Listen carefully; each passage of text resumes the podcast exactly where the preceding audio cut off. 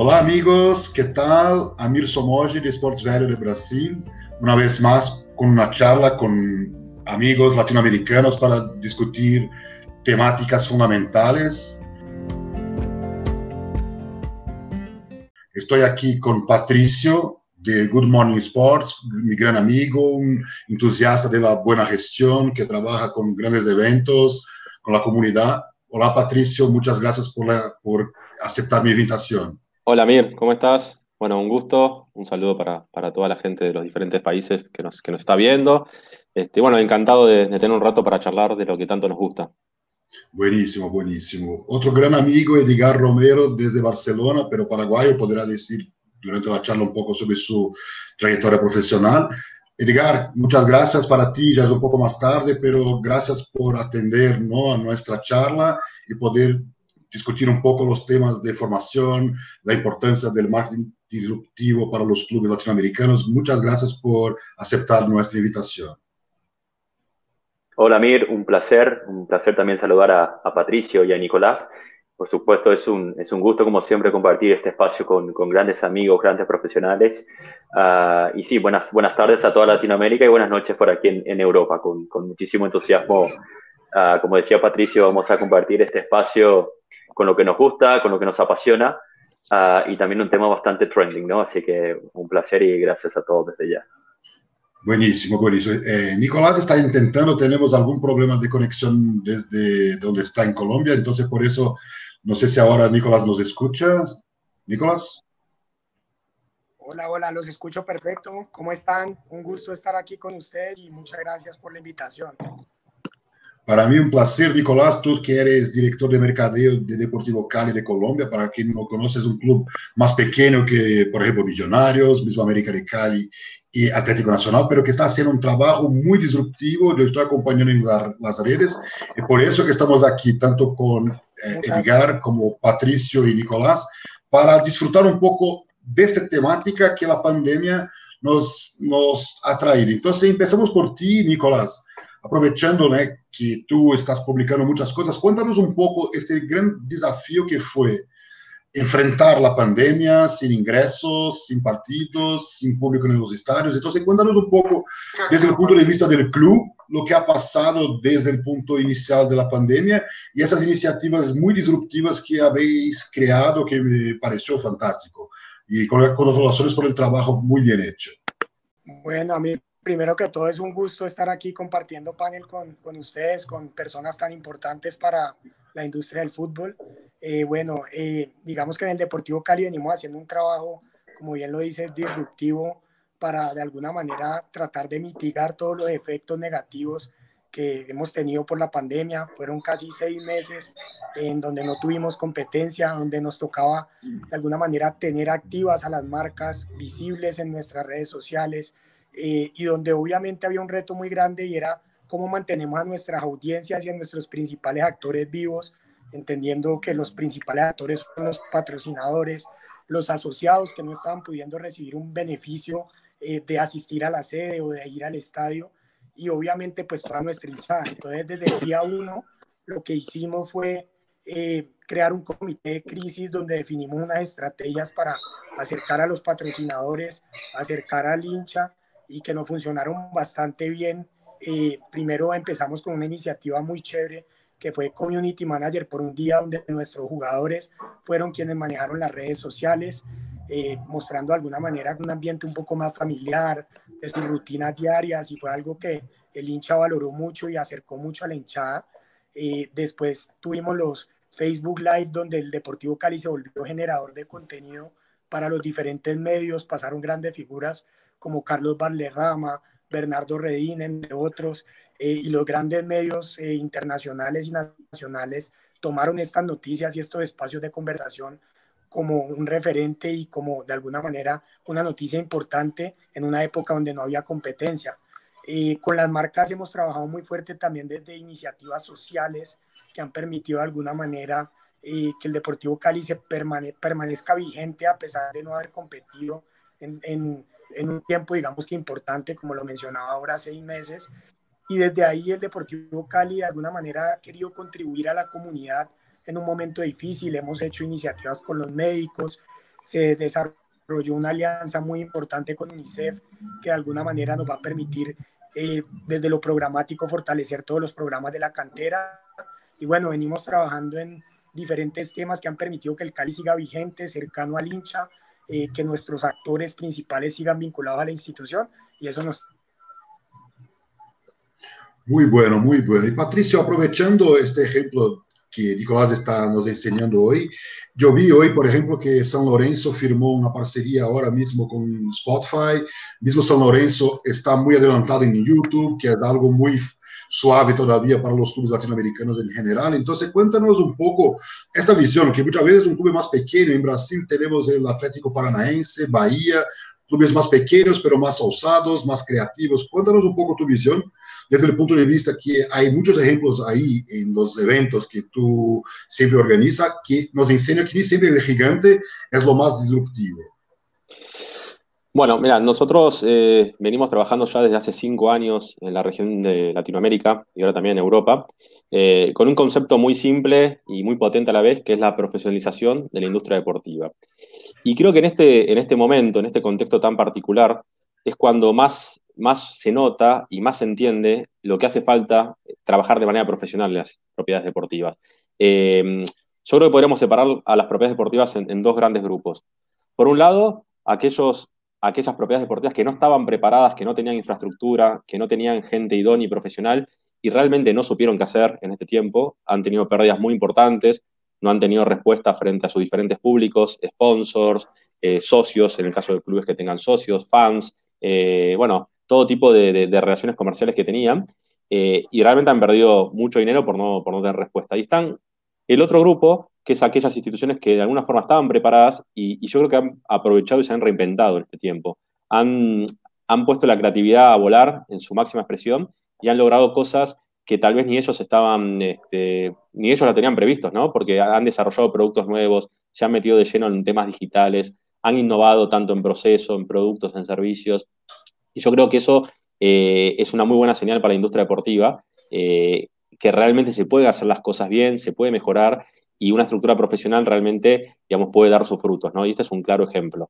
Así que eh, yo me quedo con esa mirada de, algunos clubes que, realmente le han pasado muy mal y otros que han aprovechado la oportunidad, como, siempre se dice que en toda crisis hay una oportunidad, más allá que esta fue una crisis, digamos, muy importante para la industria deportiva, creo que así todo hay algunas propiedades deportivas que han logrado sobreponerse y salir no solo adelante, sino mejorado y, digamos, y, superado las expectativas que se tenía sobre ellos. Muy bueno, muy bueno. Edgar, y para ti que tú estás en Barcelona, entonces estás viviendo un poco antes que nosotros toda esta pesada crisis, ¿cómo tú ves, por ejemplo, estos números recientes de Barcelona, por ejemplo, casi 100 millones de pérdidas, mismo la, Juventus de Turín con 70 millones de pérdidas? ¿Qué tú ves? ¿Que este será el escenario para 2020 de la gran parte de los grandes clubes europeos y cómo tú ves desde Johan Cruyff la importancia de la formación y cómo mejorar la gestión desde el punto de vista comercial para hacer frente a esta terrible situación financiera del fútbol para este momento. Bueno, ah, yo diría que lamentablemente o afortunadamente nos tocó vivir un poco antes que Latinoamérica toda esta crisis mundial. Uh, esto sirvió de alguna manera también para por lo menos vaticinar ciertas practices que probablemente se pudieran haber evitado en, Latinoamérica y muchos de los clubes, y bien lo comentan Patricio y Nicolás, eh, pudieron anticiparse a este, a este suceso y de alguna manera permitieron avanzar con algunos estudios que permitió dar un paso adelante para de alguna manera mitigar el impacto y por supuesto también establecer acciones paliativas un poco más eficientes, ¿no? Ah, coincido con Patricio, yo agregaría un escenario intermedio dentro de estos, estas, estas properties o clubes de fútbol, uh, en donde en algunos les ha tocado medianamente preparado, es decir, tenían una cierta estructura uh, para, para, enfrentar ese tipo de, o reaccionar de manera adecuada, otros que tenían una estructura o una visión, por lo menos digital o de innovación, bastante más cauta, por decirlo así, y otras que estaban en un proceso de reestructuración que esto le tomó como que en el camino, ¿no? Entonces yo agregaría un gris allá lo que comentaba Patricio, que creo que eh, hay algunos casos. y bueno, y, toda la industria deportiva aquí en Europa, sin duda se ha golpeado bastante fuerte también algún club no necesariamente demostró que estaba preparado para asumir uh, inmediatamente o reaccionar de forma adecuada a toda la pandemia.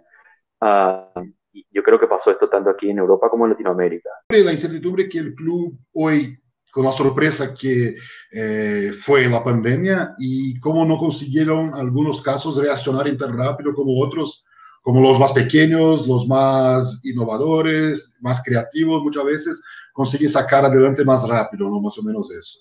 Correcto, correcto. Y eh, estas properties o esas entidades, lo que identificamos que tenían en común es que tenían una visión de formación dentro de su plan estratégico. Es decir, aquellos que reaccionaron de forma más adecuada y de forma más ágil a la pandemia, uh, mitigaron de forma más eficiente a aquellos que tenían una visión de formación o que tenían personas preparadas o capacitadas dentro de su staff, que, que bueno, eso se repercutió, repercutió directamente en los resultados en, en los meses siguientes, uh, más allá de que el proceso de confinamiento y cuarentena haya sido diferente en cada, en cada región o en cada país, ¿no? Con lo cual, creemos que adhiriéndonos al objetivo también que mencionaba Patricio, que creo que es un objetivo que los cuatro tenemos en común desde diferentes entidades deportivas, de la profesionalización de la industria, eh, agregaría también la importancia de la, de la, formación dentro de este proceso uh, y que es sorprendente también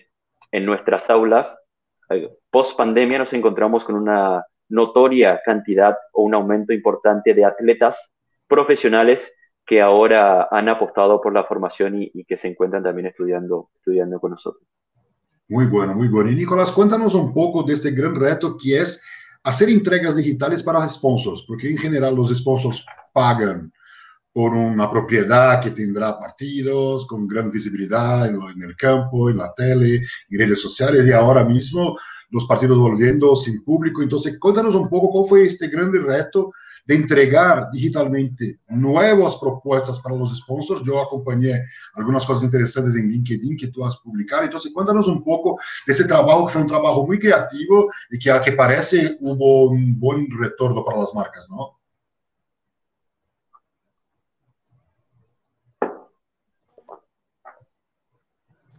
Bueno, mire, yo creo que el tema con las marcas ha sido uno de los temas más importantes que nos ha tocado encarar en todo sentido básicamente porque garantizarles un retorno de inversión cuando el fútbol paró seis meses iba a ser una tarea muy difícil. Entonces, por medio de activos digitales como el proyecto de estadio virtual, donde ellos tuvieron de alguna manera eh, un espacio adicional para interactuar por medio de gamificación, por medio de nuevos espacios con los hinchas, pues de alguna manera nos permitió eh, que esas marcas pagaran completo todo lo del año, que creo que es un, un tema que nos llena de orgullo porque muchos contratos de patrocinio en Latinoamérica y en Colombia se suspendieron y eso la verdad nos, nos, nos permitió de alguna manera abarcar y, y estar muy contentos con, con, las marcas durante este año. Muy bueno, porque esto creo que es el gran desafío, es salir de la caja, ¿no? Pensar fuera de la caja en este momento. Y Patricio, cuéntanos un poco, porque dentro de un rato tendremos un gran evento para la audiencia brasileña que no acompaña tanto Patricio, mismo Edgar. Tenemos el Sport Biz Europe, Cuéntanos un poco de este proyecto, que es un proyecto muy grande, ¿no? Que es mucho más que solamente un evento. Entonces, cuéntanos, Patricio, porque tú tienes tu comunidad, tú trabajas en toda Latinoamérica expandió para Europa. Entonces, quería escucharte un poco de este gran evento y ya invitar a todos que queréis, porque serán más de mil asistentes, una cosa impresionante. Patricio, cuéntanos, por favor. Bueno, eh, nosotros este, veníamos desarrollando los, eventos Sportbiz en, en Latinoamérica eh, hemos desarrollado en 10 países diferentes. De hecho, en Brasil hemos estado en San Pablo en el 2017. Eh, el evento fue dos días en, el Club Iñagro, recuerdo, muy lindo ahí en San Pablo. Y, bueno, donde conocimos grandes profesionales también de la industria brasilera. Y como un crecimiento natural, vimos la oportunidad de, conectar con Europa. Eh, más que nada porque veíamos que hay muchas posibilidades desde Latinoamérica y Europa de, de, unir, de unirse mediante un puente ¿no? y tratar tratar de empezar a conversar y, y, cruzar oportunidades de negocio. Y obviamente el contexto en Europa es diferente, está mucho más profesionalizada la industria. Nosotros tenemos una, una base de profesionales de más de 10.000 personas dentro de nuestra comunidad, con lo cual hay diferentes perfiles, eh, propiedades deportivas, eh, agencias de marketing, especialistas en tecnología, derecho deportivo, etcétera, digamos, todo lo que es el ecosistema de la industria deportiva, y detectamos que, bueno, que había una oportunidad en Europa de hacer un congreso multideporte, no únicamente de fútbol, si bien el fútbol tiene la mayor preponderancia por, por, bueno, por el impacto que tiene a nivel global, es un congreso que nosotros apuntamos a los mandos medios y altos, es decir, a aquellas personas que toman decisiones en la industria deportiva. No es que tenemos aquellos famosos gurú que vienen con, su fórmula al estilo de Coca-Cola para solucionar todos los problemas del mundo, sino que queremos gente que, como decimos nosotros, que está en la trinchera, que está gestionando, que trabaja, que hace negocios, eh, no solamente un discurso, sino que nos puede dar ejemplos, nos puede dar tendencias, nos puede mostrar números, y ese es el tipo de congresos que nos gusta realizar a nosotros. Eh, así va a funcionar en Europa el 28 y 29 de octubre. Era una edición que iba a ser presencial en Barcelona. Lamentablemente, bueno, tuvimos que, que migrarla a un formato digital, que también tiene sus beneficios, porque obviamente la audiencia se multiplica, eh, un evento que íbamos a, tener 500 personas, ahora vamos a tener el doble, vamos a tener 1000 personas. Eh, un evento que iba a ser únicamente España y países alrededores, ahora estamos teniendo gente de todo el mundo. Eh, estamos recibiendo inscripciones desde China, Nueva Zelanda, Latinoamérica y cualquier otro país de Europa también. Así que bueno, son dos días. tenemos presencia de FIFA, FIBA, Fórmula 1, UEFA, eh, en conferencias, eh, el Leeds, bueno, con, su caso de éxito. Y después a nivel asistentes están, te diría, prácticamente el 90% de los clubes eh, más relevantes a nivel global, tienen su presencia. También está la Bundesliga, la Liga, la MLS. Así que la verdad que, nosotros siempre decimos que es como una fiesta, esto más que un congreso, porque bueno, se encuentra la gente, hay muchos, hay muchos colegas que, que hacía tiempo que no se ven, ahora por lo menos virtualmente van a poder volver a tener contacto y obviamente se debate mucho sobre la actualidad de la industria y el futuro, lo que viene. Eh, y lo que más valoramos ahí es el networking, la posibilidad de generar oportunidades y tener a un clic la posibilidad, como decía antes, de generar una reunión, eh, enviar una propuesta, conocer qué se está haciendo en otra parte del mundo. Para eso tenemos una plataforma que, que es muy intuitiva, que apunta mucho al networking y que permite 100% la interacción de todos los asistentes con los speakers. Muy bueno, muy bueno. Y Edgar, quería aprovechar de tu presencia aquí también para escuchar un poco de tu trabajo a frente de Johan Cruyff Institute. Cuéntanos un poco, porque Johan Cruyff Institute es uno de los visionarios en este mundo de cursos online. Entonces, cuéntanos un poco que ahora con la pandemia seguro que se aceleró todos los procesos. Entonces, cuéntanos un poco de tu trabajo y de la entidad que lleva el nombre de uno de los jugadores más icónicos e importantes de la historia del fútbol. Bueno, sin dudas a todos, esta, esta pandemia nos ha tomado un poco de sorpresa, como es normal a todas las entidades que nos dedicamos o estamos involucrados en el sector deportivo.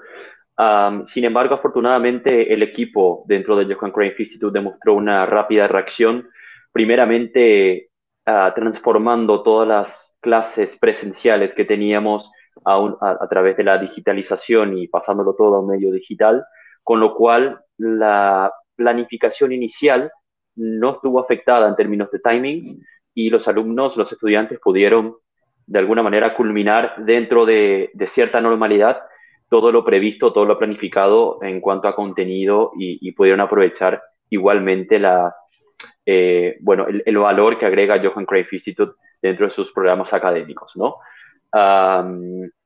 y creo que esto representa una oportunidad para todos, bien como mencionabas, de hacer un pensamiento más out of the box, ¿no?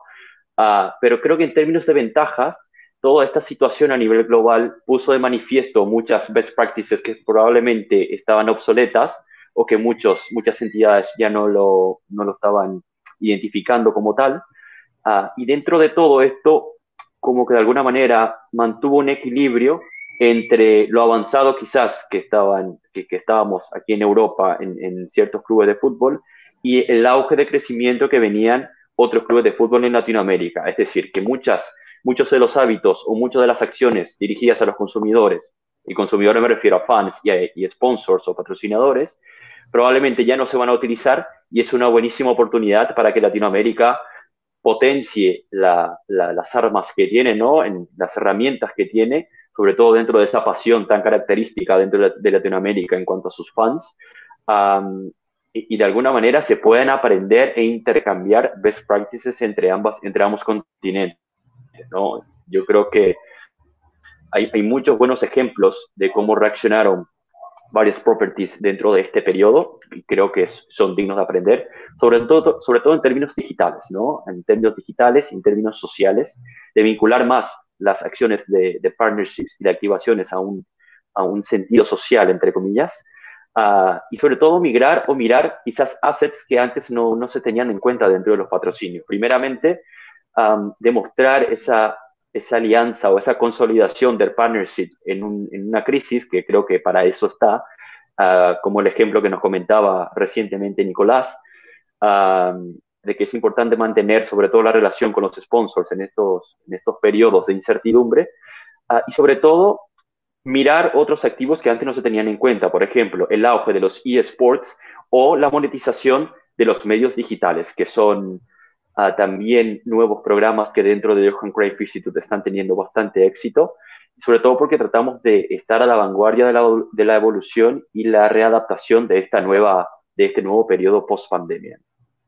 Muy bueno, muy bueno. Y Nicolás, quería escuchar de ti esta pelea que el club tiene con su gigante rival de la ciudad y Atlético Nacional en otra ciudad, el mismo Millonarios. Cuéntanos un poco, porque los brasileños no conocen mucho del fútbol colombiano y ahora quería aprovechar de tu conocimiento del mercado para contarnos un poco cómo es el fútbol en Colombia y cómo está Deportivo Cali en esta pelea con los gigantes.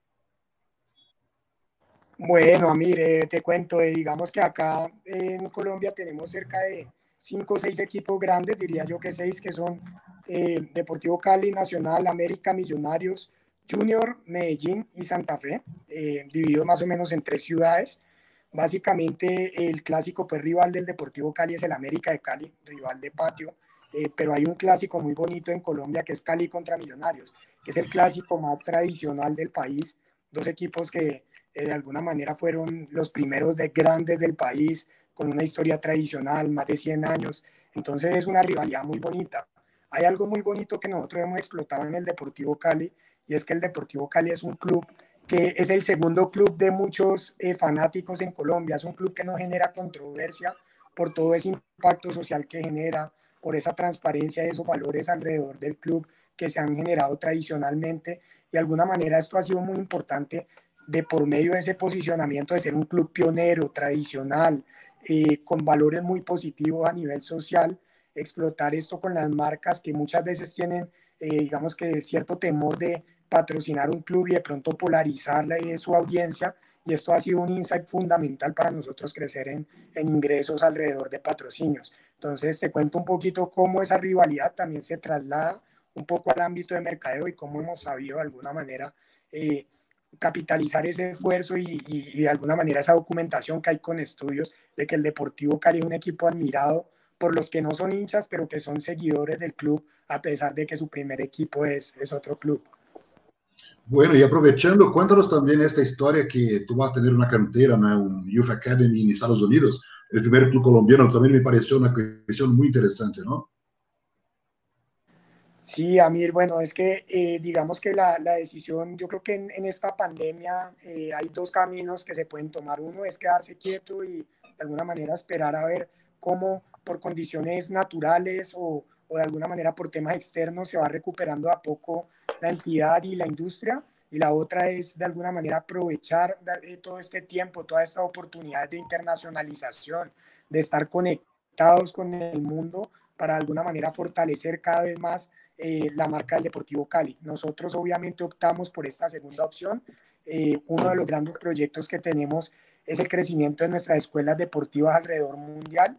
Iniciamos con Miami en el Doral, hemos iniciado un proceso de franquicias donde vamos a aprovechar todo ese conocimiento, esa metodología y ese posicionamiento de la cantera del Deportivo Cali alrededor del mundo con jugadores que han salido del club como Rafael Santos Borrell, Luis Fernando Muriel, Cristian Zapata, entre otros, para llevar esa metodología a lugares donde principalmente tenemos una audiencia importante hispana y latina que conoce muy bien el club y que creemos que no solo nos va a servir para generar un ingreso adicional, sino también para que conozcan al Deportivo Cali alrededor del mundo. Creo que este proyecto, el tema de estadio virtual, que lo hemos enfocado mucho en que diferentes hinchas del extranjero puedan vincularse con un plan de, membresía eh, verse en las pantallas del estadio, interactuar con los jugadores de una manera distinta, son temas que definitivamente llegan para quedarse, que nos tienen muy contentos y que creemos que cada vez fortalece más la marca del Deportivo Cali.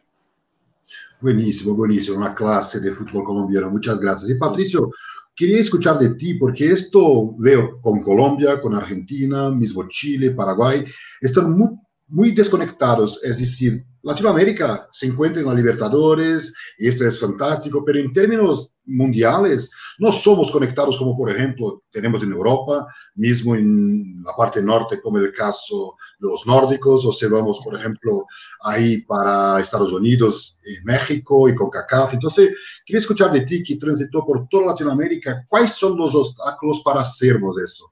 Para que un fútbol colombiano, un fútbol argentino, mismo brasileño, mexicano, estén más conectados con el mundo como Europa consiguió. Entonces, que, quería escuchar de ti porque escuchando a Nicolás, mismo escuchando a Edgar y pensando con los clubes de aquí, tenemos tantas potencialidades, pero la pandemia nos coloca ahora obstáculos para llegar a los rectos que queremos. Entonces, quería escuchar de ti un poco de eso.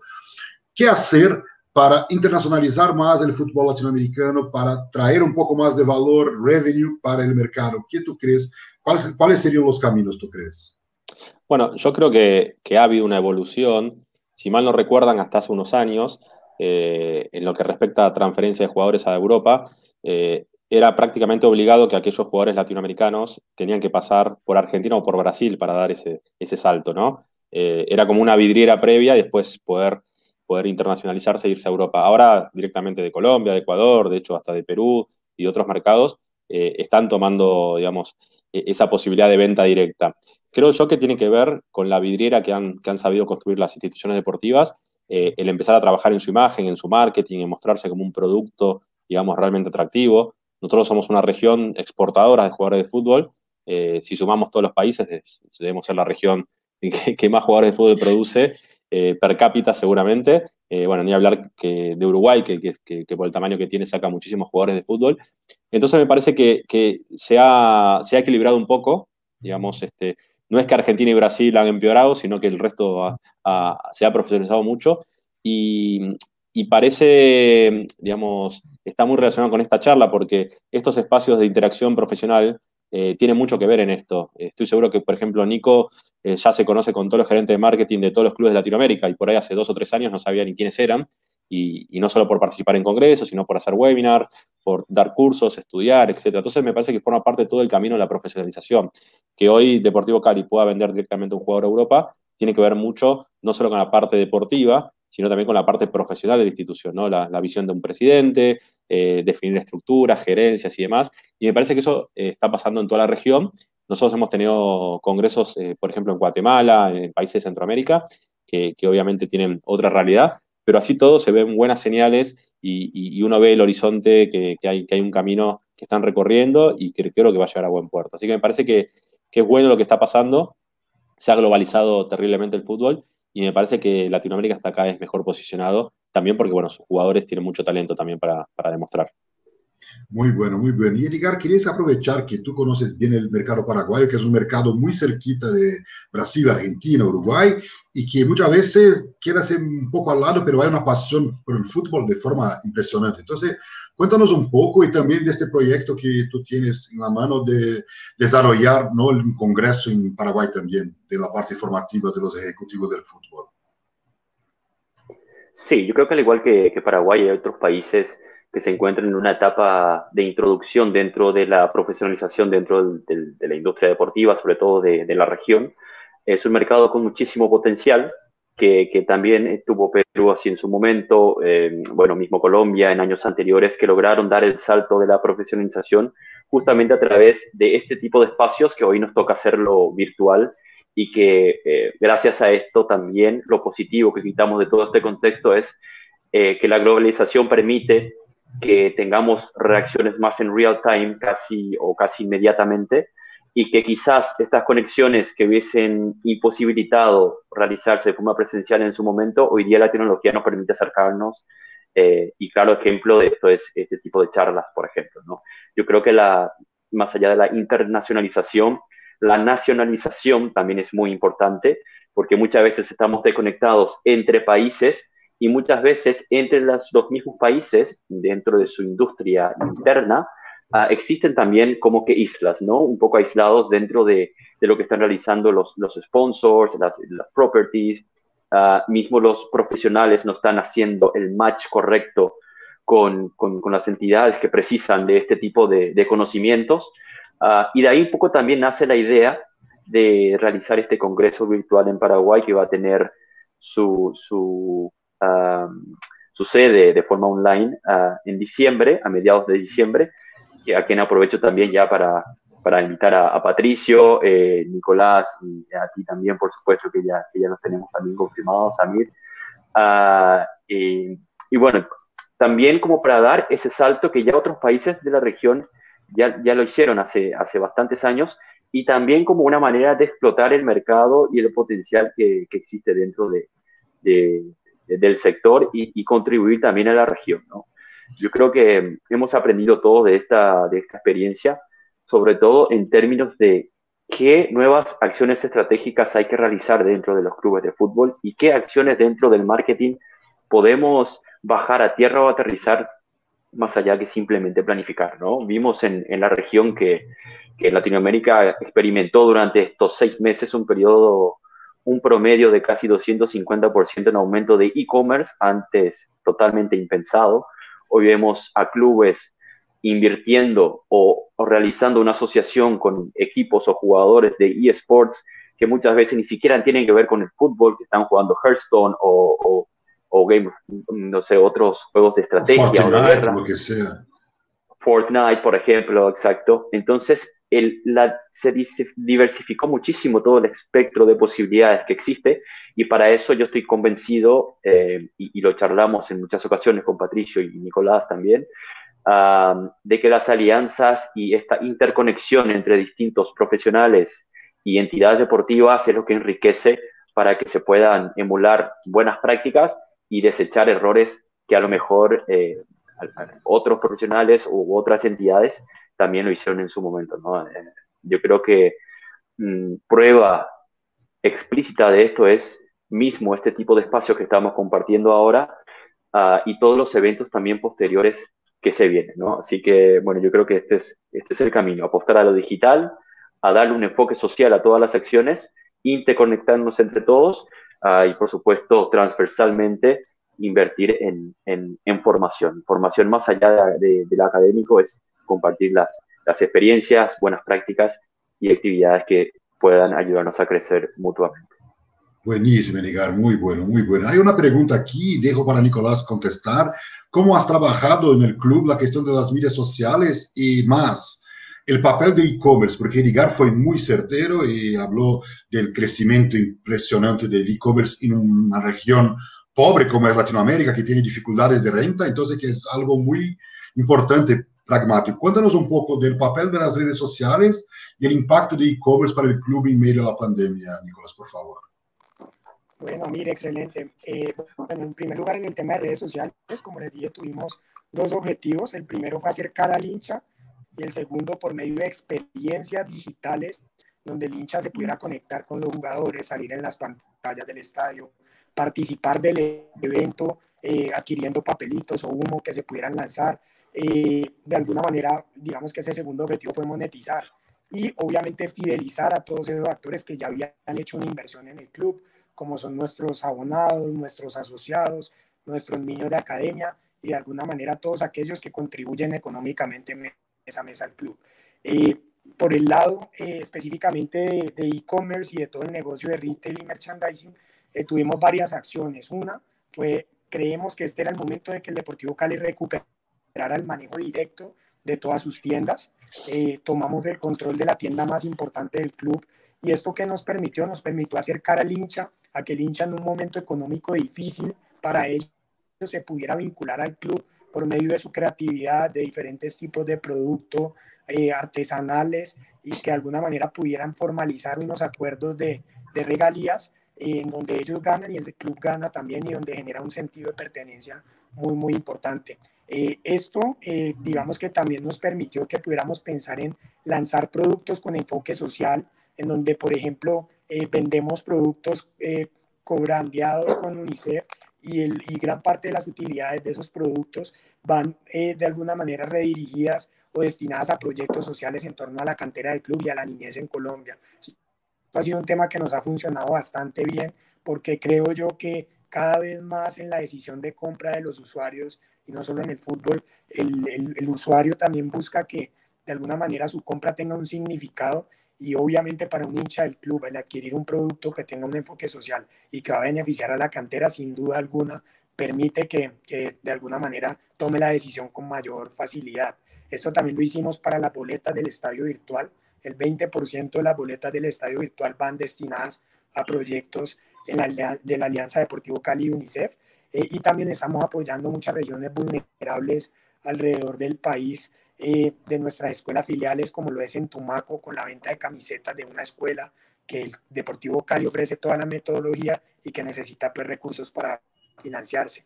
Hicimos otra actividad muy bonita que fue Cali Solidario, donde los hinchas pudieron hacer donaciones para apoyar al club y el 10% de esas donaciones fueron destinadas para la fabricación de trajes médicos que fueron entregados en, una, en un ancianato muy vulnerable de la región del Pacífico. Entonces, creemos que ese mix de eh, acercar al hincha con productos, de tener productos con enfoque social, tanto digitales como físicos, eh, es un tema que, ha funcionado bastante bien y nos tiene pues de alguna manera muy contentos, creciendo no solamente en ingresos, sino en impacto, que es algo muy importante para el club.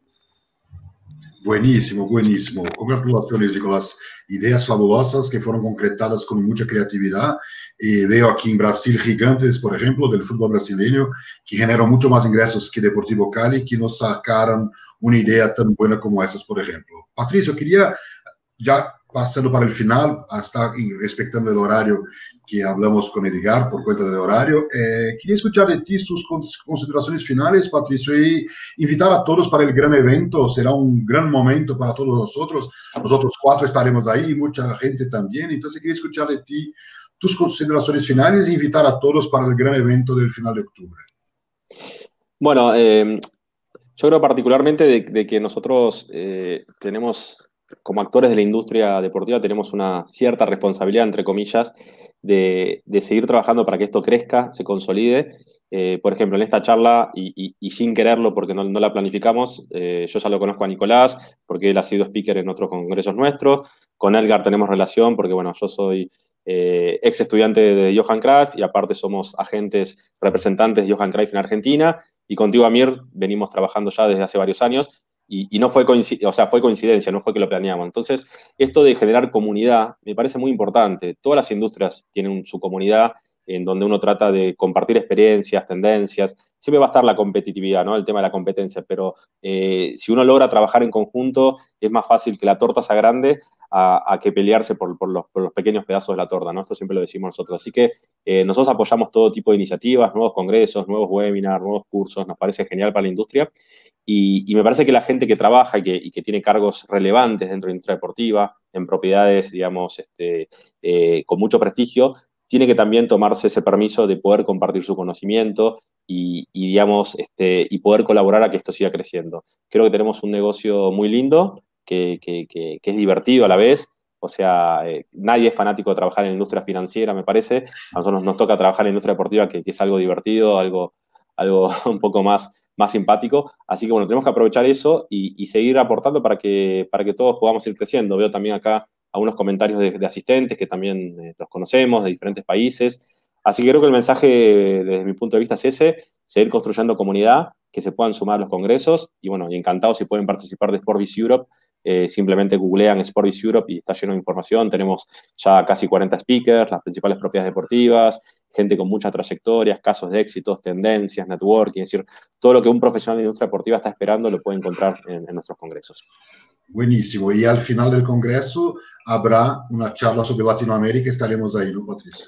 También estaremos ahí con Amir. Eh, con una propiedad deportiva como es AFA en, Latinoamérica y con Turner, que es un medio audiovisual que tiene derechos este, deportivos también. Así que bueno, seguramente va a ser un gran panel ese. Seguro. Edgar, muchas gracias por la presencia. Quería escuchar tus consideraciones finales. Un placer escucharte. Fue muy positivo para nosotros porque estar en Europa en este momento y conocer Latinoamérica como tú conoces es un diferencial competitivo seguro. No, muchas gracias, Amir, a, a, vos por la invitación. Realmente creo que coincidimos acá en que pasamos todos un, momento muy lindo, muy interesante, muy constructivo. y bueno, celebro este tipo de iniciativas porque yo creo que todos coincidimos en esto, ¿no? Que al final esto se reduce a, generar comunidad, a generar conocimiento, a transferir conocimiento, a compartir best practices. Y creo que esto es lo que realmente enriquece la industria. Y prueba de esto es, eh, sin dudas, este tipo de espacios que, que genera Samir, así que realmente estoy muy agradecido. Y también aprovecho la ocasión para, para saludar a, a, Nicolás, que, que, bueno, el Deportivo Cali también es partner de Johan Cruyff Institute. Y por supuesto a Patricio, que venimos trabajando y tenemos ya también una relación eh, extensa en, este, en esta industria, como también Patricio representando a Johan Cruyff Institute en Argentina como agente oficial.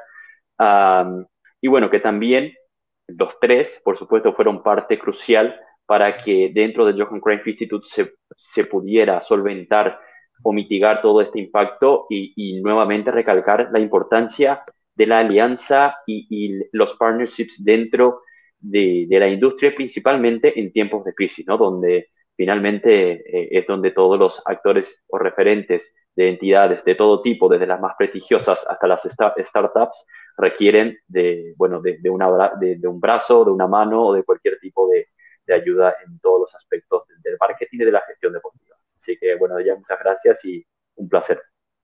Muchas gracias, Edgar. Y Nicolás, quería dejarte por último para que pueda darte nuestras últimas palabras y congratulaciones por el trabajo que está fantástico. Continuaremos mirando desde lejos, pero siempre cerquita por cuenta de las redes sociales.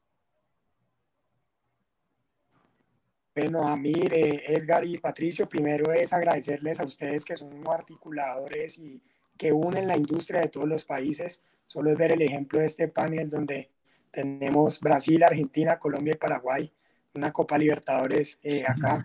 Eh, entonces creo yo que esa unión y el poder de alguna manera conocer los, las buenas prácticas de los otros clubes para el Deportivo Cali ha sido fundamental, ha sido fundamental para crecer, para aprender, para conectarnos con marcas, para conectarnos con, con diferentes clubes, para tener relacionamiento, para mejorar cada día más y creo que ese trabajo tanto en el Johan Cruyff Institute como en Sports Value, como en SportBiz, eh, lo vienen desarrollando de la mejor manera. Y bueno, creemos que este es el camino. Eh, tengo yo tres claves eh, y es que las instituciones que van a perdurar en el tiempo y más ahora con esta crisis son aquellas que se preocupen por ser e impactar positivamente la sociedad, aquellas que de alguna manera eh, trabajen mucho desde lo digital y desde lo tecnológico y aquellas que se relacionen con otras compañías que vienen haciendo bien las cosas en la industria. creo que este es el, rol de ustedes que lo vienen desarrollando de la mejor manera y ha sido un gusto eh, estar con ustedes en el día de hoy. Muchísimas gracias Patricio, Nicolás, Edgar, fue increíble. Gracias a todos. Eh, después de esta charla se cambiará para el formato podcast, estará en Spotify, entonces todos los que quieran podrán escuchar por ahí también. Muchas gracias a todos amigos, hasta la próxima live. Un abrazo.